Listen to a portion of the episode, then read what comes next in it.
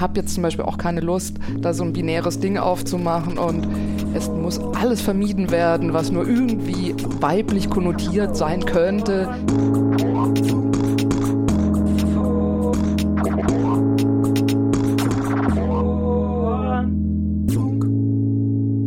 Formfunk, Kommunikationsdesign Podcast. Hallo und herzlich willkommen zum Formfunk. Ich bin Matthias Gieselmann und heute geht es um Geschlechtergerechtigkeit im Design. Hm, Gleichberechtigung ist ja was, wo wir, glaube ich, alle denken, wir haben es kapiert, aber ab und zu merkt man eben doch, dass es noch Ungerechtigkeit gibt und ich glaube auch in unserem Beruf. Zum Beispiel, wenn man sich Geld anschaut oder auch Berufswege. Hm, zum Glück habe ich heute zwei schlaue Menschen hier, die mit mir zusammen auf dieses Thema schauen. Bei mir sitzt einmal Birgit Bauer, Autorin und Professorin für Designtheorie an der Hochschule für Technik und Wirtschaft Berlin. Hallo Birgit. Mhm, hallo. Und zum anderen ist hier Daniela Burger, selbstständige Kommunikationsdesignerin und Artdirektorin des Missy Magazins, ein feministisches Magazin für Politik und Popkultur. Und sie ist auch unsere Gastgeberin. Wir sind nämlich hier in ihrem Büro in Berlin. Hallo Daniela. Hallo. Ja, Daniela, wieso bist du eigentlich Artdirektorin bei einem feministischen Magazin? Weil ich gefragt worden bin, ob ich das machen will. Ich hatte mal ein Buch gemacht zusammen mit Dietmar Dart mit fiktiven Plattencovern welches der Steffi Lohaus und der Chris Köver in die Hände gefallen ist. Und die waren gerade auf der Suche nach jemand für das Heft. Und dann haben sie mich angesprochen und habe ich gesagt, super, weil ich das Heft halt, als es dann am Kiosk lag, die erste Ausgabe auch mir gekauft hatte und dachte, super Heft, super Konzept, finde ich total gut. Feminismus und Popkultur zusammen. Das auch so, also auch diese Art von Feminismus gefällt mir eben sehr gut dieser neuere Feminismus eben. Genau, und ich bin dann 2010 aber erst eingestiegen. Also, sie hatten erst noch jemand anders. Mhm. Und genau. hast direkt einen Relaunch gemacht. Dann 2014 gab es nochmal einen Relaunch. Genau, so und so über die Gestaltung sprechen wir nachher noch ja. ein bisschen. Ja. Genau. Mm, und Birgit, du hast vor ein paar Monaten an der HTW ein Seminar zum Thema Frauen im Design und Gender Design angeboten. Mhm. Warum dieses Thema? Eine Zahl vielleicht erstmal. Wir haben bei uns im Studiengang über 60 Prozent weibliche Studierende. Dennoch, wenn man so auf die Zahlen guckt im Beruf oder welche äh, Leute werden Führungskräfte oder Unternehmer gründen, werden bekannt, da sind diese Frauen dann plötzlich irgendwie nicht mehr da, die man vorher noch so klar gesehen hat, auch als sehr gute Leute eben im Studium. Und deshalb war klar, dass wir uns dieses Themas annehmen wollen. Ein anderer Aspekt daran war natürlich, dass die Verantwortung vor allem von Kommunikationsdesign, die in den Bildern liegt, die unterschätzen wir ja auch ganz oft. Da gehen Designerinnen und Designer oft auch blind vor, wie sie Bilder verwenden. Und gleichzeitig sehen wir ganz oft, wie wir beeinflusst werden durch Geschlechterrollen, wie sie in Werbung oder Medien dargestellt werden. Und das waren so zwei Fragestellungen, die wir so versucht haben, in einem Hauptprojekt, also ein gestalterisches Projekt auch durchaus zusammenzubringen. Ich habe mal gelesen von einer Professorin, die ein ähnliches Seminar angeboten hat vor drei oder vier Jahren und die hat unter anderem geschrieben, dass die Resonanz gar nicht so toll war, weil junge Leute gar keine Lust hätten, sich damit zu beschäftigen, weil sie so ein bisschen übersättigt sind und mhm. gar nicht mhm. glauben, dass es da noch was Neues zu, zu sagen gibt. Äh, hattest du ein ähnliches Resonanz? Ja, äh, sagen wir mal so, wenn man ein Plakat auf den Gang hängt, wo drauf steht, heute ist Frauenversammlung, dann werden die Leute nicht da reinströmen weil sie sagen, das brauche ich nicht. Was muss man draufschreiben? das weiß ich jetzt im Detail auch nicht, was man draufschreiben muss, aber unsere Projektgruppe war auch nicht so groß. Und währenddessen, das ist das Tolle, jedes Semester muss man so sehen, haben wir zwölf Projektangebote. Das heißt, alle Studierenden können auswählen. Und da liegen oft die Projekte ganz vorne in der Beliebtheit, die irgendwas versprechen von, danach hast du ein tolles Ding für dein Portfolio. Und solche medienoffenen Sachen, wie jetzt zum Beispiel, dass man sagt, wir untersuchen erstmal was und suchen uns dann ein Medium, das passt und versuchen auch für uns persönlich was zu erarbeiten, das ist da nicht so an erster Stelle. Allerdings ist passiert, dass während des Kurses plötzlich von allen Seiten interessierte Studierende dazukamen und gesagt haben, oh, ihr macht da was ganz Tolles. Ich habe gehört, oh, ich möchte auch mal, darf ich mal dazukommen? Oder wir wurden dann auch von dem Brutmagazin, was parallel so ein Projekt war, das ist ein studentisches Magazin, da wurden wir dann eben auch porträtiert, unter die Lupe genommen, mitgetrackt, was wir tun. Und so hat sich das Thema schon während des Kurses für viele als ein Interessengebiet rausgestellt, weil halt auch klar wurde, wie, wie offen wir das angehen. Mhm. In jeder Folge gibt es einen Fragebogen und ihr habt schon mal den Vorteil, dass ihr euch den teilt. Das heißt, jeder muss nur die Hälfte der Fragen beantworten dieses Mal. Und zwar fange ich mit dir an, Daniela. Ich mache einen Satz und du darfst ihn vervollständigen. Mhm. Als Kind wollte ich immer Spiele erfinden und herstellen. Aber dann habe ich Lehramt studiert. Kunst, Bio und Technik, also Werken. Und dann habe ich danach Grafikdesign studiert. Äh, Birgit, ich habe gute Ideen, wenn äh, ich was anderes mache. Was? Bahn fahren. Ich muss mich abgrenzen und in dieser Abgrenzung können dann die Ideen sich Raum verschaffen. Oder Dringlichkeit vielleicht eher, ja. Daniela, gute Ideen gehen nicht verloren, wenn man sie sich notiert. Birgit, wenn ich ein Jahr frei habe, dann schreibe ich endlich mal ein Buch. Über was? Kritik. An was? Design. Ah, ein Buch über Designkritik. Daniela, mein Name bedeutet? Das weiß ich nicht. Ich weiß, dass ich es schon mal nachgeguckt habe und wahrscheinlich zwei, drei Mal schon, aber ich weiß es nicht. Mhm. Birgit, ohne Alkohol hätte ich niemals. Gin Tonic. okay, Daniela, ich bin stolz auf. Also bei meinem Beruf, ja. Zum Beispiel die Missy oder auch andere Bücher, die ich mache und so. Birgit, ich bin neidisch auf. Dich. Warum? Weil du so einen tollen Podcast machst. Oh, Okay, das heißt, bald gibt es einen Podcast zur Designkritik. nee, wird es nicht geben, aber es ist, ich liebe Radio und ich finde das eine wunderbare Sache. Daniela, ich bekomme Heimweh, wenn? Ich den Dialekt höre von da, wo ich herkomme, aus Konstanz vom Bodensee. Konstanz. Konstanz. Also ich spreche es immer Hochdeutsch aus, weil ich das In den Nachrichten finde. sagen die auch immer Konstanz. Seither denke ich, dass das so ah, sein ja, okay, muss. Ja. Aber ja, ich, für mich ist es komisch, weil ich rede auch das, den Dialekt und dann sage ich halt Konstanz, wenn ich einen hm. Dialektsatz sage und wenn ich Hochdeutsch spreche, dann mache ich es halt im Hochdeutsch. Ja. Birgit, zuletzt habe ich meine Meinung geändert als... Heute. In der Debatte mit den Studierenden über zum Beispiel, welche Rolle verbale Debatte für so einen emanzipatorischen Ansatz im Design überhaupt spielt. Da war ich davon überzeugt, dass das sehr, sehr wichtig ist. Aber während des Kurses ist mir sehr klar geworden, wenn Studierende sich sehr stark aufs Handwerk beziehen, welche große Kraft da drin steckt eigentlich. Die muss man nur auch in die Debatte auch zu gegebener Zeit einbringen. Da habe ich heute ein bisschen umgeschwenkt, weil ich natürlich auch Beispiele wir zusammen rausgesucht haben und gesehen haben, dass das keine Beschränkung sein muss. Daniela, ich rege mich auf, wenn jemand sagt, Grafikdesign sei Oberfläche. Warum regt dich das auf? Weil ich anderer Ansicht bin, weil ich glaube, dass es immer irgendwas mit dem zu tun hat. Also es ist immer auch nicht nur Ansichtssache, sondern es ist ganz klarer In Inhalt, der transportiert wird.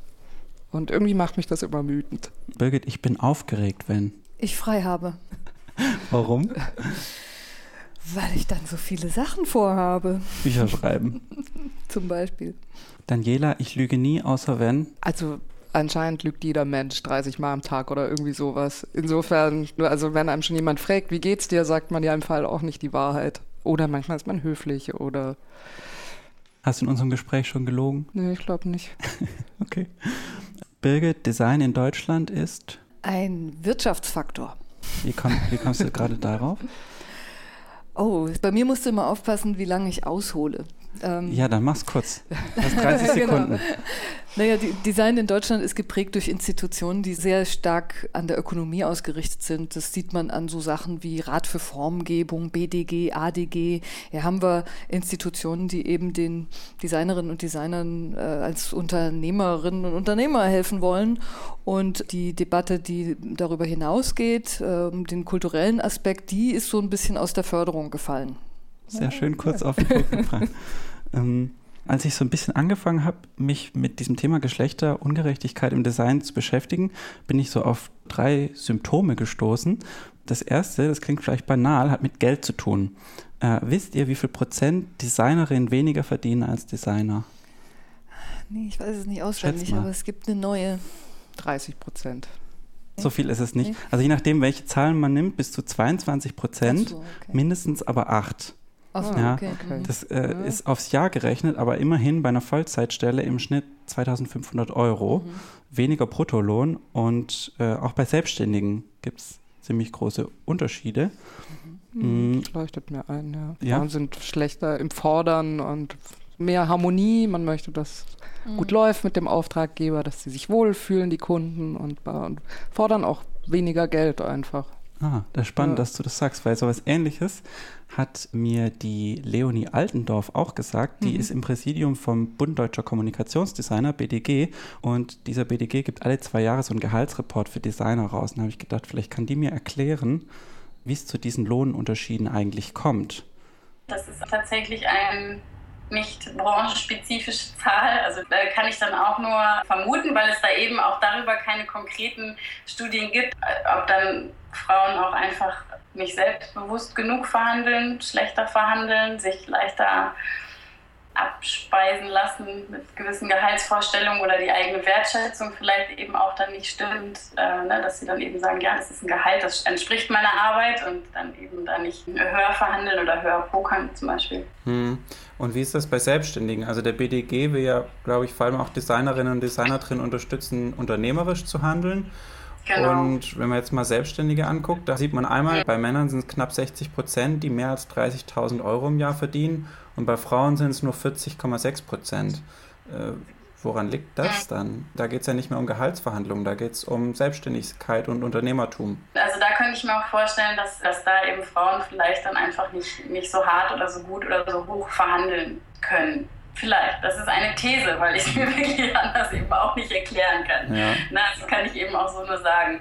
Und bei Frauen und Selbstständigkeit, da ist mir eben auch eine Sache auch in meiner Arbeit beim BDG in den letzten Jahren eben aufgefallen, dass zum Beispiel viele Frauen, die in Agenturen angestellt waren vorher, da auch mit ihrem Job relativ äh, zufrieden waren, denke ich, dann sich für die Familienplanung entschieden haben, in Elternzeit sind und danach eben zurück wollen in ihren Job, das aber nicht eben in Vollzeit möglich ist, dass die dann sehr schnell sehr unzufrieden sind in ihren Positionen dort. Also weil die dann, sobald die nicht Vollzeit in der Agentur verfügbar sind, relativ schnell jetzt mit irgendwelchen Arbeiten abgespeist werden oder nicht mehr, nicht mehr so, dass sie einen ganzen äh, Job betreuen können in der Agentur, sondern eher so mit dem, was dann immer so anfällt, weil sie halt eben nicht fünf Tage die Woche ähm, komplett da sind und dass die dann eben ne, dann oft auch unter ihrer Qualifikation dann eben arbeiten.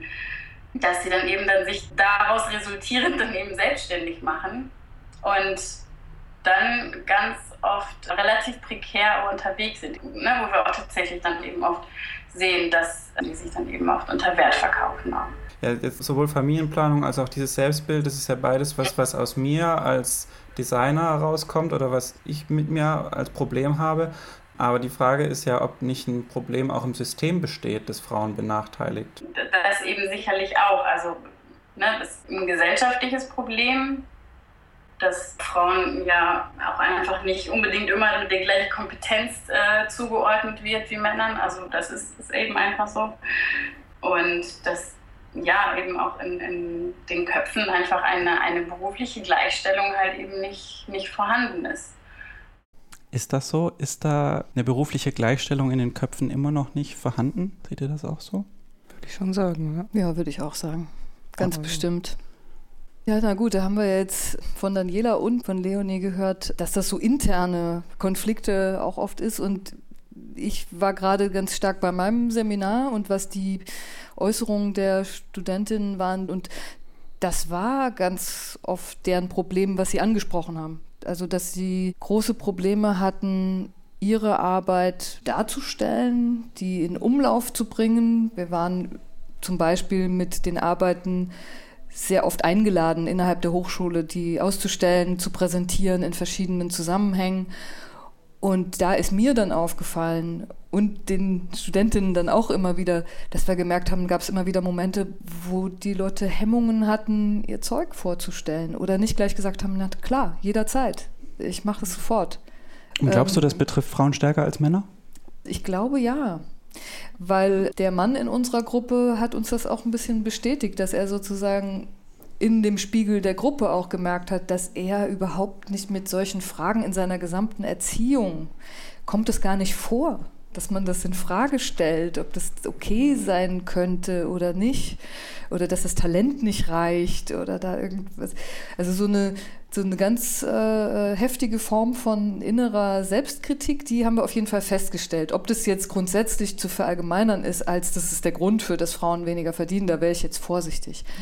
Aber dass es diesen Aspekt gibt, das war durchaus, ist das zu beobachten. Ich wollte also nämlich auch gerade noch ergänzen, weil du auch so nachgefragt hast, dass das jetzt ja so interne Konflikte wären. Und das ist schon ein sehr bekanntes Phänomen, dass eben auch das genau so dargestellt wird. Ja, das ist quasi ein Einzelproblem, das ist eine Charaktereigenschaft der jeweiligen Person.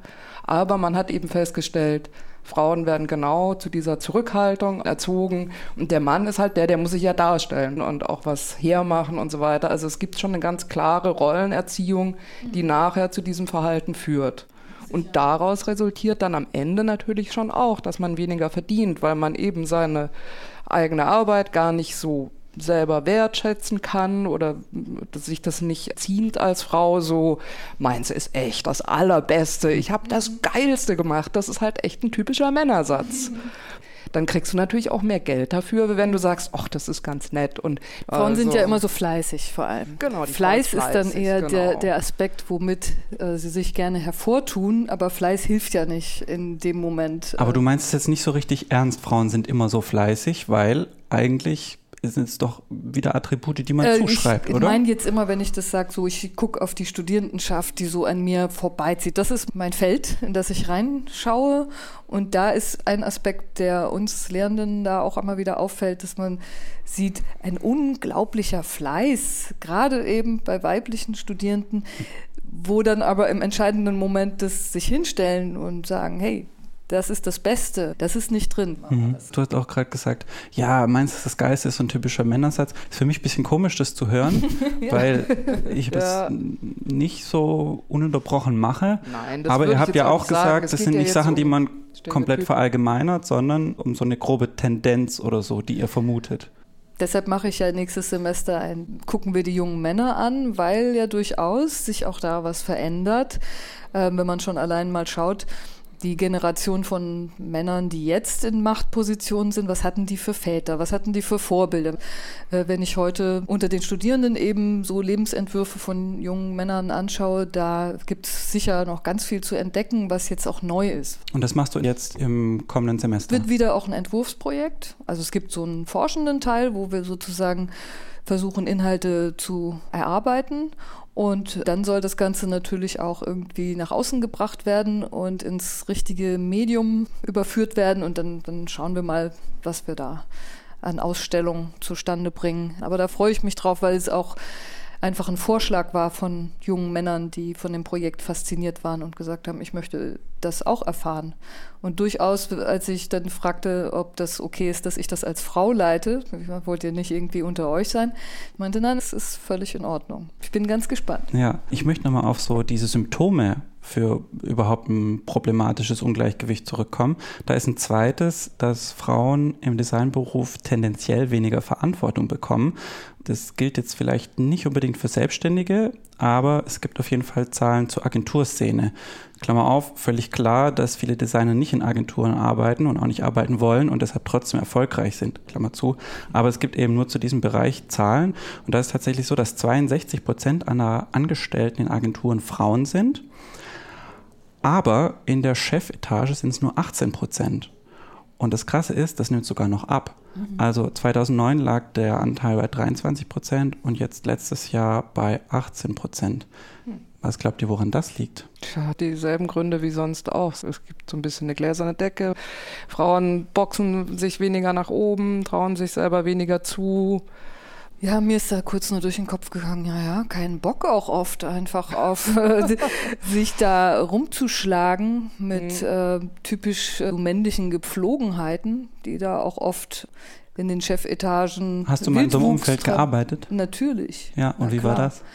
Ja, teilweise kann man das schon noch ziemlich mit dem Kopf schütteln. Kannst du einen Namen nennen? Was war das für ein Laden? Wird. Nee, da nenne ich keinen Namen. Es ist auch viel auf Kundenseite, wenn man jetzt, ja, ein Beispiel war, wenn wir mit mehreren Leuten von der Agentur in ein großes Unternehmen kamen, ging mir das völlig auf den Senkel, dass ich oft von vornherein als die Sekretärin oder Protokollantin, äh, sondern aber dass ich äh, als Chefin auftauchte. Das wurde erst im zweiten Schritt wahrgenommen. Mhm. Oder ich wurde sehr oft gefragt, was ich äh, unmöglich finde. Und wo ist Ihr Kind jetzt? Mhm. Und ich finde, ich frage ja auch die Männer nicht, und wo sind jetzt ihre Kinder? Ist ja komisch, sie sitzen jetzt hier, es ist schon fünf. Ja, finde ich schon auch ganz schön anmaßend, was da passiert. Ja, ich habe mal äh, mit einer anderen Frau gesprochen, die lange eine große Agentur mitgeleitet hat, und zwar mit Uli Meyer-Johansen von Metadesign. Und ich habe sie mal gefragt, ob so eine Leitungsposition immer noch ein Einzelfall ist sagen, in der Dimension schon, in der Tat. Und mit Sicherheit äh, hat das ganz viel auch mit äh, dem richtigen Zeitpunkt zu tun gehabt, äh, dieses Unternehmen zu gründen, auch mit der Grundstruktur, äh, dass wir auch einen Betriebswirt an Bord hatten und äh, mit Erik Spiekermann eben jemand, der technisch äh, und typografisch sehr nach vorne gegangen ist. Und ähm, ich hatte so eine kleine Leidenschaft hin zum Design und Strategie, was sicher ganz ungewöhnlich ist. Mhm. Was sind denn die Gründe dafür, dass Sie das geschafft haben, was viele andere nicht schaffen? Ich würde mal sagen, es macht unheimlich viel Arbeit und es fordert extrem viel. Also jetzt nach 26 Jahren äh, nochmal darauf zurückschauen, ähm, da spürt man schon, das äh, ist kein 9-to-5-Job. Es braucht eine große Leidenschaft für etwas. Und ich glaube, das ist so mit ein Ding, was am Ende immer mehr und mittlerweile ja nicht nur die Frauen zögern lässt, ähm, äh, etwas zu gründen, in die Verantwortung zu gehen, in der Dimension in die Verantwortung zu gehen. Und äh, also das hat schon auch etwas damit zu tun, dass ich ja mein ganzes Leben in dieses Thema investiert habe. Dazu sind nicht alle bereit. Ich glaube allerdings, dass große Erfolge nur so gehen. Äh, Sie sind jetzt Mitglied des Deutschen Designerclubs. Der, der Club hat 201 Mitglieder. Davon sind 41 Frauen, wenn ich richtig gezählt habe. Das sind gerade mal 20 Prozent. Woran liegt denn das? Ja, das kann ich Ihnen natürlich nicht sagen. Ich kann nur vermuten, dass, ähm, dass die Frauen ihre Karriere nicht so planen, dass sie die nicht so im Fokus haben, dass sie äh, Dinge machen wollen, die ihnen Freude bereiten, die Sinn machen und äh, dass sie auch letzten Endes nicht die Zeit investieren wollen, die so ein Netzwerk und sich treffen. Und sehr häufig haben die Frauen ja dann doch ähm, ähm, die Kinder, auch wenn immer mehr Männer sich auf den Weg machen zu sagen, so, jetzt äh, geh du mal arbeiten und ich kümmere mich dann darum. Ähm, aber ich glaube, das, das hat auch was mit Interessenslage ganz grundsätzlicher Natur zu tun. Äh, Sie haben eine Zeit lang so eine Werberkolumne im Handelsblatt geschrieben und auf der Website des Handelsblatts ist kein Autorenfoto für Sie hinterlegt. Und, und stattdessen sieht man dann so ein Platzhalterbild und das ist ein Mann mit Krawatte. Äh, ist das ein Sinnbild für die Verhältnisse in der Wirtschaft? Das ist eher ein, äh, ein Sinnbild dafür, dass ähm, ich Uli Meyer Johansen heiße und äh, sehr häufig an irgendeiner Stelle, selbst bei großen Medien, irgendjemand sitzt, der nicht weiß, dass ich eine Frau bin und das auch nicht nachrecherchiert hat. Aber ansonsten finde ich das, ähm, ich, ich, bin darüber hinweg, äh, dass ich mich aufrege über so etwas, äh, ist natürlich ein unglückliches Symbol. Ähm, Paula Scher, die New Yorker Designerin von Pentagram, ähm, sagt, dass neue Kunden sich oft gewundert haben, dass eine Frau sie als Partner betreut. Ähm, die Kunden hätten eher mit einem Mann gerechnet, sagt sie. Bei Ihnen ist ja auch so, Sie haben ja auch viel, denke ich mal, mit Vorständen Ihrer Kunden zu tun gehabt oder noch zu tun. Das sind ja oft traditionelle deutsche Konzerne, in denen fast nur Männer entscheiden. Ist es schwer als Frau? Ich selbst habe nicht erlebt, dass es da äh, Schwierigkeiten gab oder dass ähm, die Menschen mich nicht ernst genommen haben in meiner Arbeit und dem, was ich tue. Ähm, auf der anderen Seite ist es für die Unternehmen schade, dass sie das Potenzial der Frauen an der Stelle auch nicht nutzen. Das heißt, äh, das ist schon eine andere Art, Dinge anzugehen. Es ist ein anderer Blick ähm, im Sinne von des wenn Frauen mehr zum Reflektieren und zum Zusammenhalten und zum Integrieren neigen und Männer eben mehr zum Durchsetzen und Umsetzen und so die Kraft nach vorne richten, ähm, ja, dann kann man schon aus diesen beiden Kräftedimensionen herauslesen, wenn das zusammenwirkt, dann haben sie ein synergetisches Wirken. Und am Ende ist das ein Bewusstseinsprozess. Und ich glaube, das ist eben auch in der Agenturszene. Und da gibt es leider, leider nicht allzu viele Frauen, die sich da Raum geschaffen haben, die, ich sag mal, die, die diese Investitionen für sich und ihr Leben tätigen und äh, da bestimmen dann eben immer noch so ein bisschen die Herren der Schöpfung das Feld. Äh, und das ist eigentlich schade, weil Frauen könnten ganz andere Akzente setzen und die müssen gehört werden und die müssen wir auch angehen, finde ich. Das ist doch mal ein Schlusswort. Vielen Dank, äh, Frau Meier-Johansen, für das Gespräch. Gerne. Also sie spricht auch wieder so Wesensunterschiede an zwischen Männern und Frauen. Und da frage ich mich, aber da schauen wir vielleicht gleich nochmal drauf, wenn wir ein bisschen tiefer zu den Ursachen gehen, ob das okay ist, solche Wesensunterschiede zuzuschreiben. Aber eine andere Sache, die eben auch aufkommt, ist eben so dieses Thema der Sichtbarkeit bekannter Designerinnen.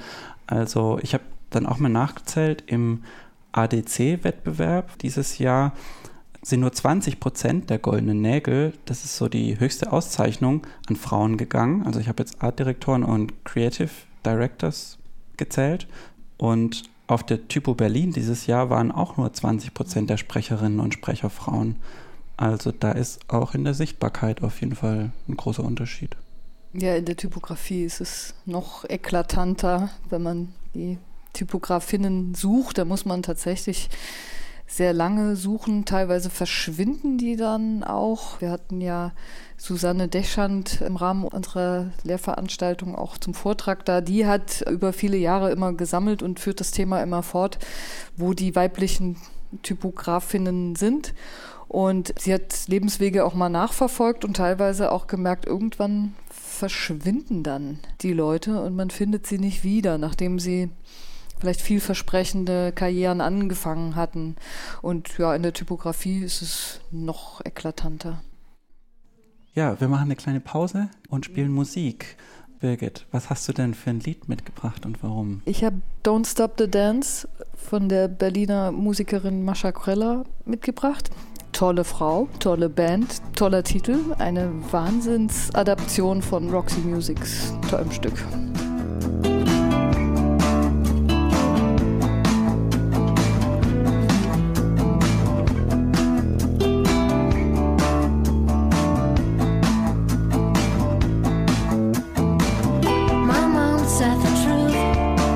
all that matters.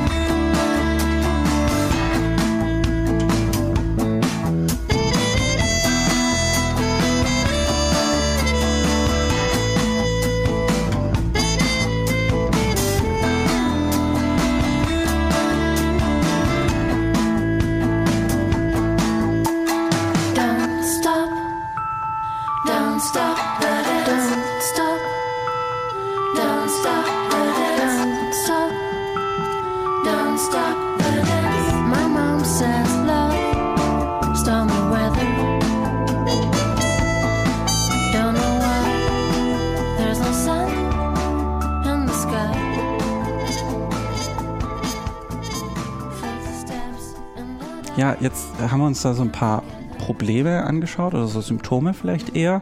Hm, jetzt kann man ja auch sagen, als Frau oder auch als Mann, das sind alles gar keine Kriterien für mich. Ich bin weder Designerin geworden, um reich zu werden, noch interessieren mich die goldenen Nägel vom ADC.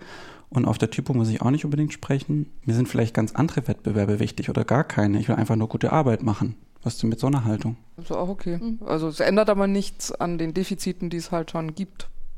Also oder an den Ungleichheiten, die sind halt da. Also man muss sich ja nicht Gedanken drum machen, aber sie sind halt da. Also. Ja, oft schleicht sich das ein, dass das alles plötzlich ganz ernst und problematisch und schlimm ist. Und ähm, eigentlich so ein Leidensdruck da aufgebaut wird und eigentlich sich die Leute schlecht fühlen müssen, die keinen Leidensdruck verspüren. Das hatten wir durchaus auch in Debatten, dass äh, es Leute gab, die wütend wurden auf die, die keinen Leidensdruck verspüren und sagen, ihr Ignoranten, das kann ja wohl nicht wahr sein. Allerdings haben wir oft festgestellt, dass auch wenn man keinen Leidensdruck verspürt, ist die Motivation, eine höhere Sichtbarkeit zu bekommen für Frauen im Design allgemein, auf Anklang gestoßen bei allen Beteiligten und vielleicht einfach Spaß, gute Arbeiten, sich da zu vernetzen, also so ein positiver Approach, weil sonst wird es ja auch alles ein bisschen eng und schwierig und ach Gott und. Aber was ich glaube auch noch ein Punkt ist im Studium, also jetzt nur zum mhm. äh, Frauentreffen-Punkt gerade, der nicht so sexy ist. Das Ding ist ja, während des Studiums ist ja noch eine sehr hohe Gleichberechtigung da und auch eine Chancengleichheit wird ja so empfunden. Das Problem kommt ja nachher erst im Arbeitsleben. Und Aber das mit dieser Chancengleichheit im Hochschulbereich ist so eine Sache. Schätz mal, wie viel Prozent der Professorinnen und Professoren im Bereich Gestaltung Frauen sind. Du, du guckst so, als ob es weniger ist. Natürlich, natürlich das ja auch nicht so groß ankündigen. Ich habe aber übrigens auch nur von den Studierenden gesprochen, gerade eben nur so. Aber jetzt würde es mich trotzdem interessieren. Ja, 32 Prozent sind ja, das. Ja. Und letzten Endes, äh, was interessant ist, so bis zur Ebene künstlerischer und wissenschaftlicher Mitarbeiter mhm. ist es 50-50. Mhm. Und dann, wenn es aber an die Professur geht, eben nicht mehr. Mhm. Und letzten Endes ist es ja auch auf ein Vorbild für Studierende, denke ich mir. Ganz wichtig, ja. Ganz, ganz wichtig. Da kann ich vielleicht ein bisschen was wiedergeben aus, wie, wie man Professorin wird, ähm, weil ich ja auch selbst öfter in Berufungskommissionen mitwirke. Da gibt es ja dann immer die Frauenbeauftragte oder Gleichstellungsbeauftragte sitzt dann da immer mit drin. Per Dekret muss die da drin sitzen und sozusagen überwachen, ob Chancengleichheit gewährt ist für alle, die sich bewerben. Und es gibt da immer so einen schönen Passus, bei gleicher Eignung werden Frauen bevorzugt. Und die Gesprächsweise in den Berufungskommissionen findet oft so statt, dass man dann quasi am Anfang die Bewerbung so sortiert und man guckt so, wie viele Frauen sind es denn, weil da muss auch eine Quote erfüllt werden und so. Und dann fällt mir auf, werden ganz schnell Punkte gesucht, wo eine Frau nicht geeignet ist. Während bei jungen Männern, die nicht fertig sind offenbar, noch nicht äh, gereift, sagen wir es mal so, in der Bewerbung und man sieht, da gibt es Defizite. Das wird oft als Chance begriffen, nämlich von wegen, oh ja, das kann der noch lernen und das ist ja äh, klasse und guck mal, wie äh, der hier und da und da schon das und das angefangen hat. Da gibt es schon unterschiedliche Denkweisen, die aber sich auch. Aber das denkst du bestimmt nur, weil du Feministin bist. das weiß nicht, ob ich das Label da brauche, aber ich glaube, es ist auch ein wertvoller Hinweis für die Männer in den Kommissionen. Ich würde gerne mal das Experiment machen mit geschlechtsneutralen äh, Bewerbungsunterlagen. Das würde mich sehr, sehr interessieren in dem Zusammenhang. Ah, das ist interessant, dass du das sagst, weil was wir jetzt gerade besprechen, das findet ja in anderen Berufsgruppen analog 1a genauso mhm. statt. Also genau. ich bin auch an Softwareentwicklung und Programmierung interessiert und da ist es ja auch ein Problem, dass die Konferenzen und die Open Source Projekte und aber auch die Führungspositionen sind einfach alles weiße ältere Männer mhm. und die haben ein großes Problem, da eine Vielfalt in ihre Teams reinzubringen. Und da ist es zum Beispiel so, dass die mittlerweile bei Konferenzen, also hier in Berlin gibt es zum Beispiel die JS-Conf und CSS-Conf und die machen anonymisierte Call for Papers inzwischen mhm. und haben es damit aus dem Stand geschafft, von, glaube ich, weniger als 10 Prozent weiblichen Sprechern auf immerhin 25 Prozent mhm. zu kommen, was hm, vielleicht nicht reicht, aber ein Riesenschritt schon mal ist für ja, diese ja. Community, wo es, glaube ich, noch extremer ist als im Design. Ja. Ich finde auch wichtig dabei zu sagen, dass ja der, der männliche Blick jetzt nicht nur in so einer Kommission, sondern überhaupt, ist ja jetzt nicht was, was ich als Frau oder Feministin jetzt anklagen, anprangern muss, sondern sehr viele Männer beschäftigen sich eben auch damit. Also ich unterstelle gar nicht den männlichen Beteiligten, dass sie es irgendwie bewusst machen, sondern es ist viel Gewohnheit auch.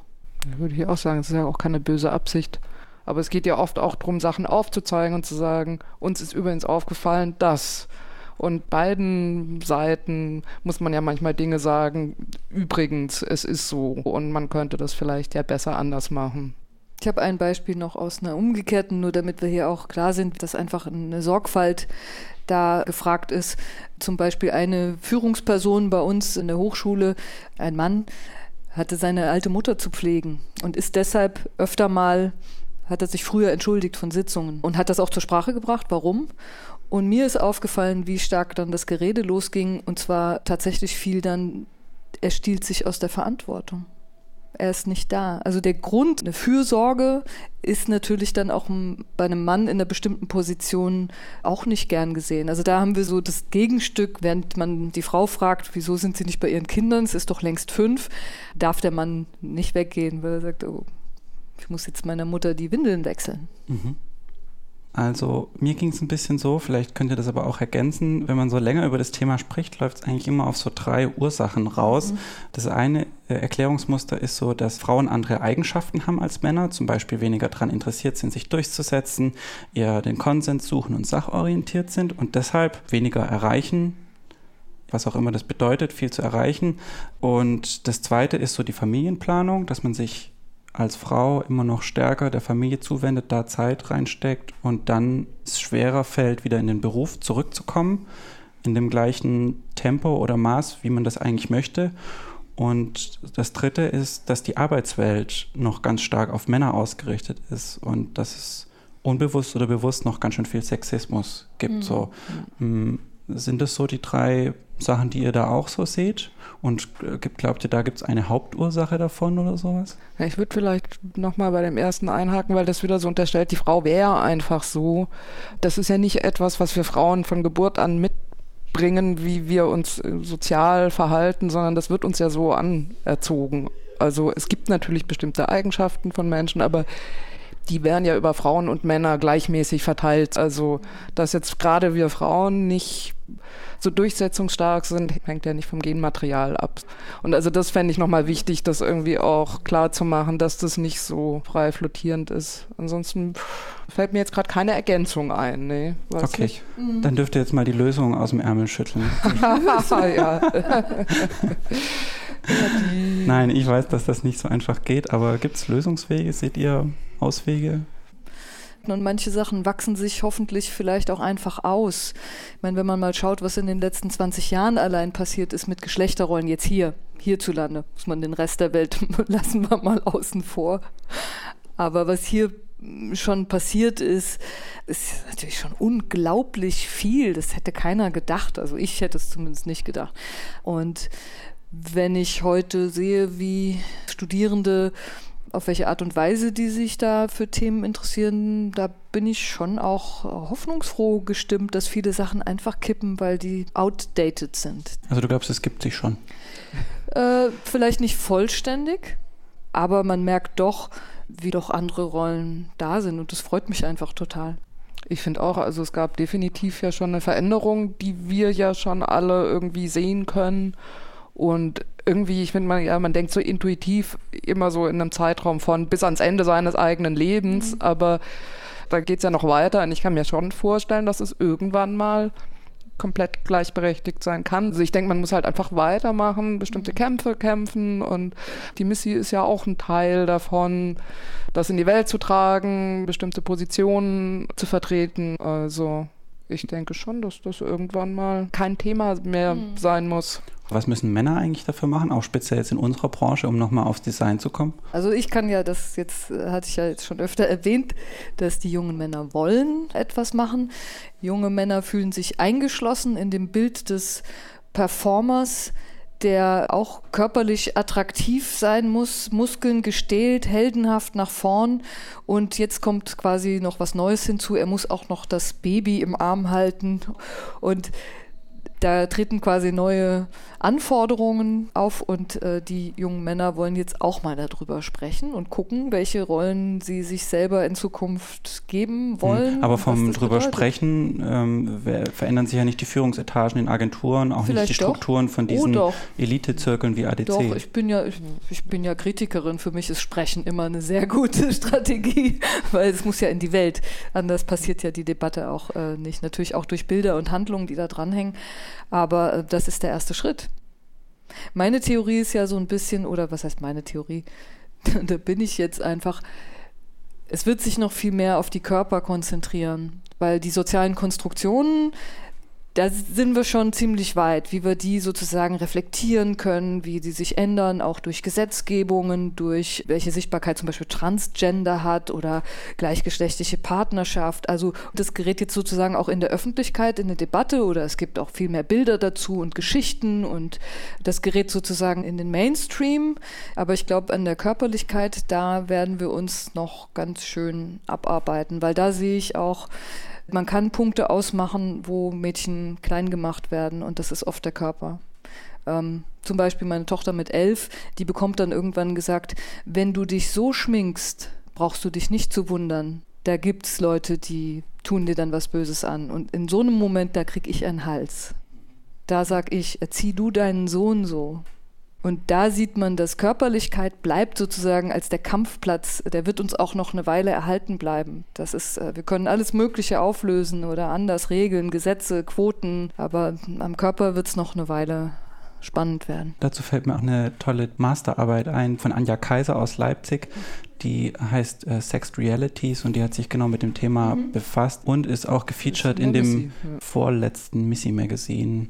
Ja, da wären ah, wir wieder beim Design vielleicht auch. Also ja, sehr gut, dass wir diese Brücke schlagen, die brauchen wir ab und zu. Aber so, wenn ich mal ein bisschen zusammenfasse, äh, wir haben so Missstände, wir haben ein Ungleichgewicht in unserem Berufsfeld, aber ihr sagt eigentlich so, naja, die Weichen sind gestellt, die Tendenzen sind ganz gut, dass wir da rauskommen. Ja. Also ich würde jetzt nicht sagen übermorgen. Also wir müssen, glaube ich, auch noch ein paar Generationen, das dauert schon ein bisschen. Und ich finde aber im Übrigen schon auch sowas wie eine Quote, also politische Ziele sind natürlich total wichtig. Also es geht jetzt nicht nur, man macht mal ein Magazin und so, sondern man braucht schon Instrumente und auch Vorgaben und so weiter, die dann bestimmte Dinge ins Rollen bringen und auch reglementieren. Also ich finde die Quote zum Beispiel eine gute Sache, irgendwie so. Also müssen wir, wollte ich jetzt gar nicht als Thema auf den Tisch legen. Also genau, da gibt es viele ja. gute Argumente dafür. Es gibt zum Beispiel einen krassen Begriff, der heißt homosoziale Kooptation, habe ich gelesen. das bezeichnet einfach, dass Menschen dazu neigen, Leute in ihre soziale Gruppe zu lassen, die ähnlich sind wie sie selbst. Mhm. Und da ist eben der Gedanke, eine Quote kann ein Türöffner sein, weil in dem Moment diese Gruppe nicht mehr ganz so homogen ist und dann können normale Prozesse anfangen. Also die Quote ist eigentlich nur ein Hack äh, ja, äh, für den Anfang, um diese homosoziale Kooptation auszuhebeln. Aber da gibt es auch viele Gegenargumente und sicher auch viele Leute, die sich als Frau unwohl damit fühlen, weil sie dann das Gefühl haben, hm, ich kriege ja diesen Job, ich kriege ja diesen Sprecherplatz auf einer Konferenz, nur weil ich eine Frau bin. Und das ist auch wieder eine Riesenproblematik, genau. Mhm. Müssen wir, glaube ich, für jetzt ausklammern. Wir spielen noch ein bisschen Musik und zwar, Daniela, du hast auch noch was mhm. mitgebracht. Ich habe auch eine Berliner Band mitgebracht, Half Girl und der Song ist Lemmy, I'm a Feminist. Und es geht eben darum, dass die Sängerin ist Fan von Lemmy, ist aber Feministin und findet ihn halt trotzdem toll, kurz gefasst.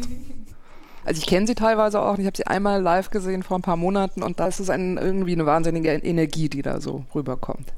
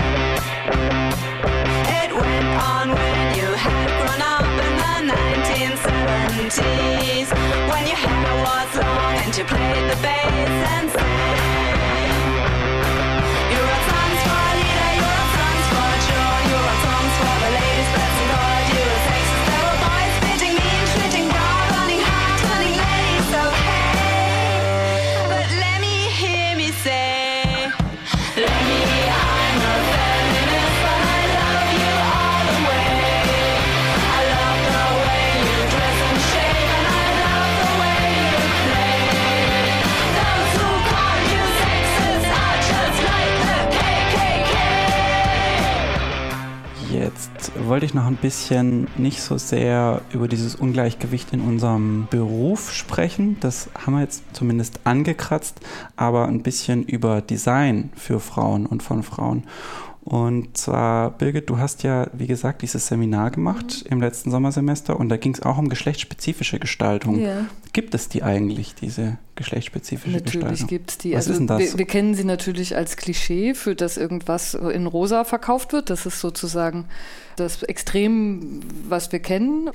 Aber wenn man die Welt anschaut, ähm, die Schwellenländer holen auf, da äh, fällt auf, dass wenn es Frauen in Schwellenländern besser geht, und das ist jetzt in ein paar Ländern auf der Welt, die sehr bevölkerungsstark ist, ähm, in den letzten Jahren passiert, also bessere Ausbildung, auch mehr Geld zur Verfügung, dann werden die interessant als Zielgruppe. Und da hat man natürlich gemerkt, dass man Frauen schon besonders ansprechen kann, soll mit Werbung oder einer bestimmten Machart von Produkten. Und eine große Regel dabei ist aber natürlich schon, dass Klischees selten funktionieren. Ein Beispiel ist Dell, die hatten einen Laptop rausgebracht, der irgendwie in dem Versuch, geschlechterspezifisch zu gestalten, waren vorinstalliert irgendein Zugang zu Kochrezepten und es waren so mit floralem Dekor, wurde der ausgeliefert. Das Ding ist total gefloppt. Und das ist schon auch im Marketing angekommen. Aber es gibt durchaus auch Spezifika, die rein ökonomisch an Frauen hängen. Zum Beispiel, dass Frauen meistens über das Geld entscheiden in den Haushalten. Sehr oft sogar.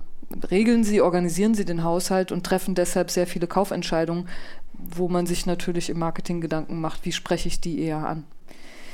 Ich meine, wichtig ist, es gibt in Großbritannien zum Beispiel einen sehr aktiven Verein, der sich darum kümmert, wie in Werbung für Kinder und im in der Gestaltung auch von Spielsachen, wie da Gender-Stereotypen, das alte rosa-hellblau-Thema, aber auch Zuordnungen, dass man sich darum aktiv kümmert, dass die abgeschafft werden. Und die haben schon relativ viel erreicht. Zum Beispiel hatte eine britische Kaufhauskette Kategorien eingeführt im Online-Shop, wo sozusagen Toys for Boys und Toys for Girls angegeben waren.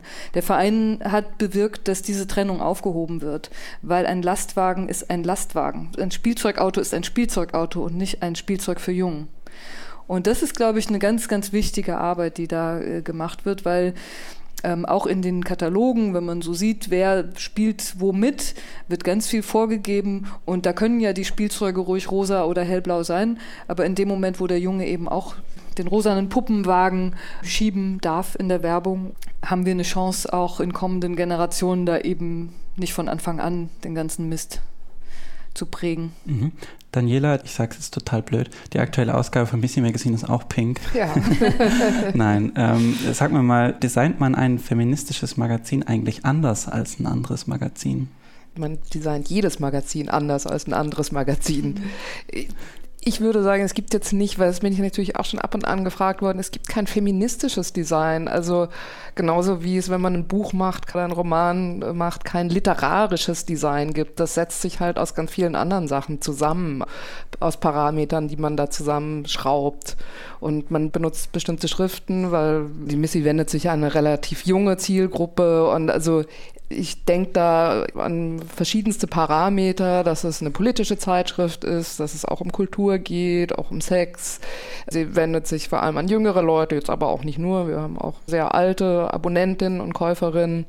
Aber eben daraus setzt sich das noch mehr zusammen. Und ich habe jetzt zum Beispiel auch keine Lust, da so ein binäres Ding aufzumachen und es muss alles vermieden werden, was nur irgendwie weiblich konnotiert sein könnte, ist totaler Quatsch. Also es soll ja weder besonders weiblich sein, noch jetzt irgendwie unweibliche Dinge äh, transportieren. Man kann das jetzt nicht so in dem Sinn zuordnen. Aber kannst du mal versuchen, in Worte zu fassen, wie diese Parameter, die du gerade genannt hast, also politisch und Popkultur, wie das die Gestaltung konkret bestimmt hat? Ja, ich habe mich da also äh, für eine bestimmte Schrift entschieden. Agipo heißt die von Radim Peschko, die auch sogar äh, total neu war, als wir angefangen haben, sie beim Relaunch dann einzusetzen.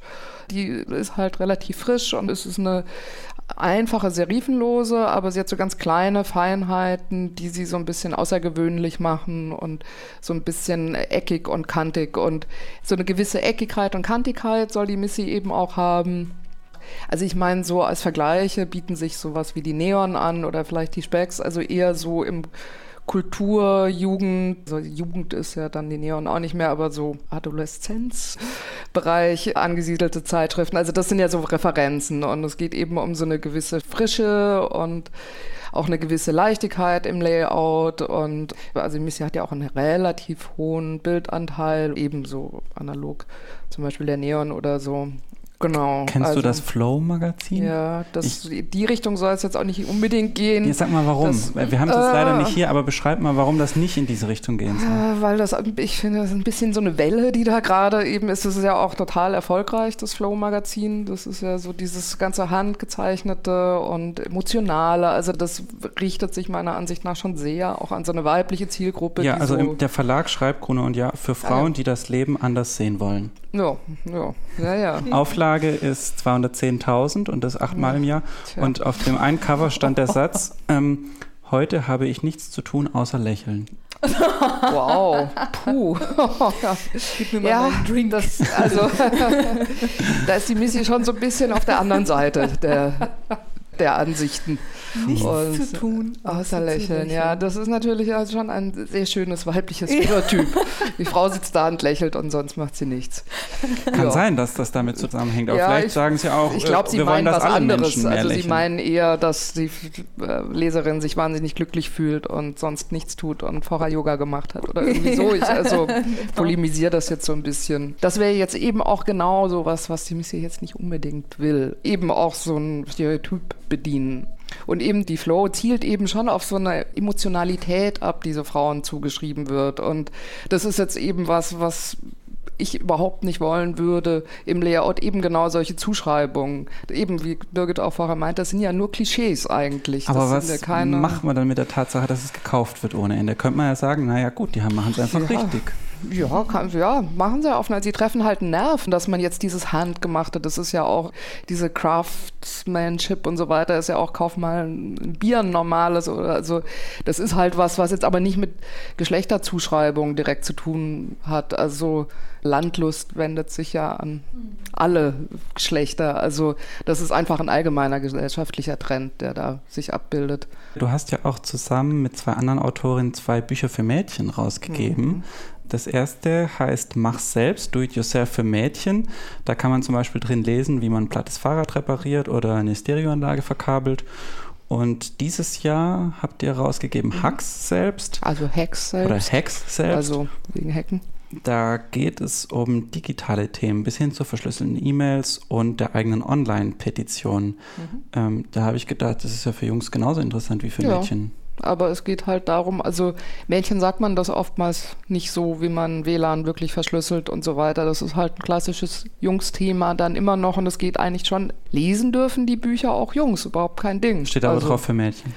Steht aber drauf für Mädchen, genau. Und es geht halt darum, Mädchen diese Kompetenzen zu vermitteln. Weil Jungs kriegen sie eh schon anderswo vermittelt und Mädchen muss man das aber sagen. Mhm. Und hast du bei der Gestaltung irgendwas speziell für Mädchen gemacht? Geht so. Also das Ding ist, dass mir die Lektorin vom Verlag irgendwann mal sagte, bei dem ersten Buch, diesem Do-It-Yourself für Mädchen, ja, das sähe so außergewöhnlich aus. Und ich dachte so, hm, ja, verstehe ich jetzt nicht. Freut mich, ist ja ein Lob, aber hm, bis mir jemand mal ein Bild geschickt hat und gesagt hat, ah, Daniela, ich habe dein Buch gesehen in der Buchhandlung und dann sah man so einen Tisch. Das war so ein Mädchentisch und es war alles rosa, Pastellfarben und mittendrin lag dieses Buch mit gelb, kräftigem Rot, Violett und rosa ist ja auch noch ein bisschen dabei und stach da total raus in seiner bunten Farbigkeit, weil es einfach nicht diese rosa Pastelltöne hatte. Und dann habe ich so kapiert, okay, das ist für diesen Mädchenmarkt offensichtlich ganz außergewöhnlich. Es hat so diese handgezeichneten Schriften, es hat so kleine Männchen und so weiter. Aber ist es jetzt auch nicht so für Mädchen, die sollen ja im Übrigen auch schon zwischen 12 und 15 sein, also auch der Grad an Verspieltheit sollte jetzt auch nicht zu hoch sein. Man könnte es ziemlich gut auch für Jungs verwenden. Also wenn es jetzt mal ein Parallelband geben sollte mit irgendwas, wäre es jetzt überhaupt kein Ding. Und also das letzte ist sogar noch neutraler, weil es nochmal viel digitaler ist. Und Stimmt, aber die große Headline, Hacks selbst, die ist in so einer Schnörkelschrift. Genau, also das erinnert auch ein bisschen an so eine gestickte Schrift, weil unter anderem im Buch auch Sachen drin sind, die man eben auch von Hand macht. Also es gibt irgendwie so eine Anleitung zum Stricken von irgendwelchen digitalen Mustern und so weiter. Also es soll jetzt nicht eine extra Mädchengestaltung sein. Also es knüpft schon ganz konkret an den Inhalt an. Schön. Ja, wir sind fast am Ende unserer Sendung. Ich wollte noch ein paar Links fallen lassen für die Hörerinnen und Hörer, die vielleicht neugierig geworden sind, ein bisschen weiter lesen wollen. Also da gibt es ein Buch, das heißt Women in Graphic Design, Frauen im Grafikdesign, ein Buch von Gerda Breuer und Julia Mehr, 2012 erschienen. Dann habe ich ein YouTube-Video von Antonia Wagner. Das ist eine Ex-Karlsruherin, äh, die sich lange im feministischen Arbeitskreis in der HFG, wo ich auch studiere, engagiert hat und die dort über diesen Fuck und den Stand des Feminismus spricht. Das verlinke ich auch. Und dann würde ich noch empfehlen das Buch Weil ein Aufschrei nicht reicht für einen Feminismus von heute von Anne Wiezorek. So, jetzt muss ich euch noch eine Frage stellen, die I Like Birds mir letzte Woche mitgegeben haben. Und zwar haben die folgende Frage gestellt. Also wir würden von den beiden gerne wissen, welche Frage bzw. welche Fragen sie sich in letzter Zeit häufiger stellen. Birgit. Warum? Ich als Berufsdenkerin, mich treibt natürlich immer die Frage, warum an. Das ist ja auch mein diskursiver Treibstoff. Von daher leider, liebe Vorgänger, ist das mit Warum dann getan. Wie ist es bei dir, Daniela? Ich würde so, sowas sagen wie, wovon lebe ich, wenn ich alt bin? Oder tut das was, was ich tue? Hat da jemand auch was davon? Sowas. Mhm. Okay, und nächste Woche spreche ich mit Lars Müller, dem Zürcher Buchgestalter und Verleger. Der gibt Bücher raus über Architektur und Design. Was ist denn eure Frage oder eure Fragen für Lars Müller? Ich würde so gerne so in einem Satz wissen, mit welchem Credo oder mit welchem Grundsatz er seinen Verlag macht. Ja, und ich würde da gerne hinzufügen, bei Credo hat er sicher ganz, ganz viel, der Lars Müller. Ich würde gerne wissen, meine sehr indiskrete Frage, Lars, was verdienst du eigentlich? Okay, vielen Dank. Ja, vielen Dank, Birgit und Daniela, für dieses Gespräch. Danke auch. Danke auch. Ein großer Dank geht auch raus an Anja Kaiser aus Leipzig, die habe ich vorhin schon erwähnt und die hat sich in der Vorbereitung Zeit genommen, mit mir zu sprechen. Und an Lotte Effinger, die hat mir auch Tipps gegeben. So, jetzt sage ich noch kurz was in eigener Sache. Und zwar ist die kommende Formfunkfolge die letzte, zumindest vorerst. Wie viele Hörerinnen und Hörer sicher wissen, ist der Podcast hier meine Diplomarbeit und jede Abschlussarbeit hat eben auch einen Abschluss. Und bei diesem Podcast ist es nach Folge 10. Ob es mit dem Podcast dann irgendwann nach dem Diplom weitergeht, mit neuen Folgen, lasse ich mal offen. Ich habe viele Ideen, aber das hängt unter anderem auch davon ab, ob es eine Finanzierung dafür gibt. Aber was ganz sicher ist, ist, dass es einen riesen Spaß gemacht hat und macht, äh, diesen Podcast zu produzieren und ich mich sehr freue, dass so viele Leute zugehört haben und zuhören. So, aber jetzt erstmal bis nächste Woche. Tschüss.